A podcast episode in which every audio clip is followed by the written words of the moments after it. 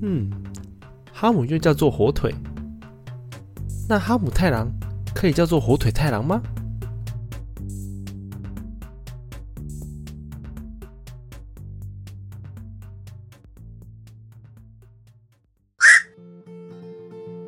嗨，各位朋友们，大家好！十月二十四号是国家波隆纳日 （National Bologna Day），这是在美国一个广为人知的节日。说到波隆纳，你们会想到什么呢？波隆纳肉酱吗？嗯，其实有一点接近了耶。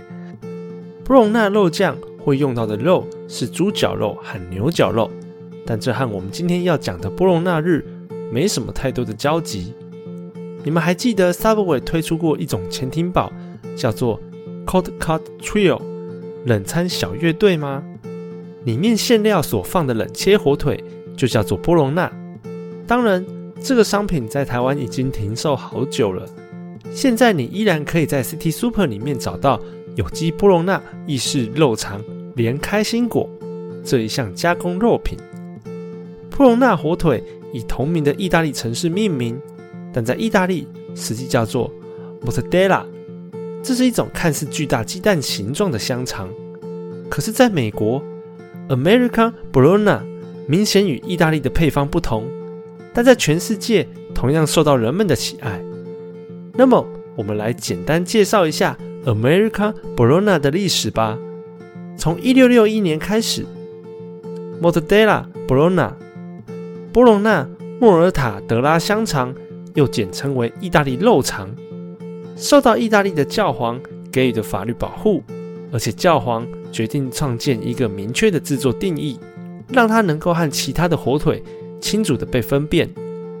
时间来到了一九二八年，面包切片机的普及，改变了美国人的饮食生活。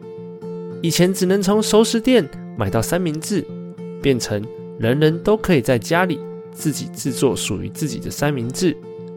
波隆纳火腿是大家都会吃的食物，而一九二九到一九三九年间，美国进入了大萧条时期，那个波隆纳火腿依然是大家吃得到的食物，而且保存期限很长，让很多美国人撑过这段时间，使得波隆纳火腿变得大受欢迎。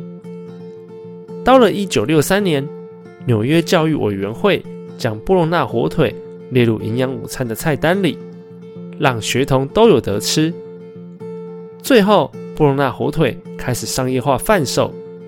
当时，斯卡麦耶食品公司的长青广告就是在介绍布隆纳火腿。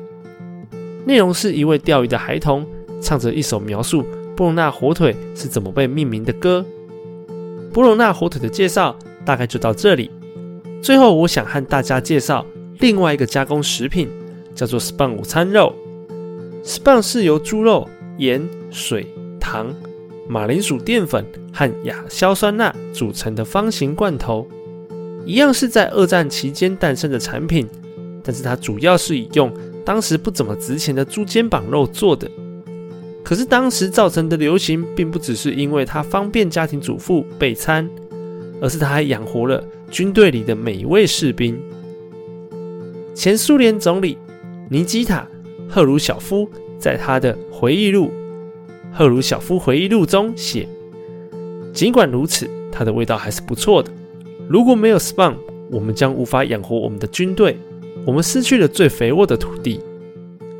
可见，该食品即便不是怎么健康好吃，它依然是很便宜又方便的食物来源。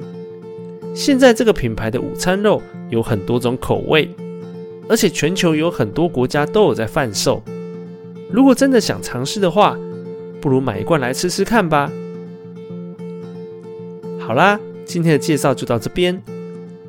推荐大家可以用一个波隆纳火腿做火腿千层蛋糕，吃起来还不错哦。最后，感谢我的母亲，在我小时候家境萧条的时候，能让我吃到午餐肉，并且养活了全家人。我们下一个节日再见，拜。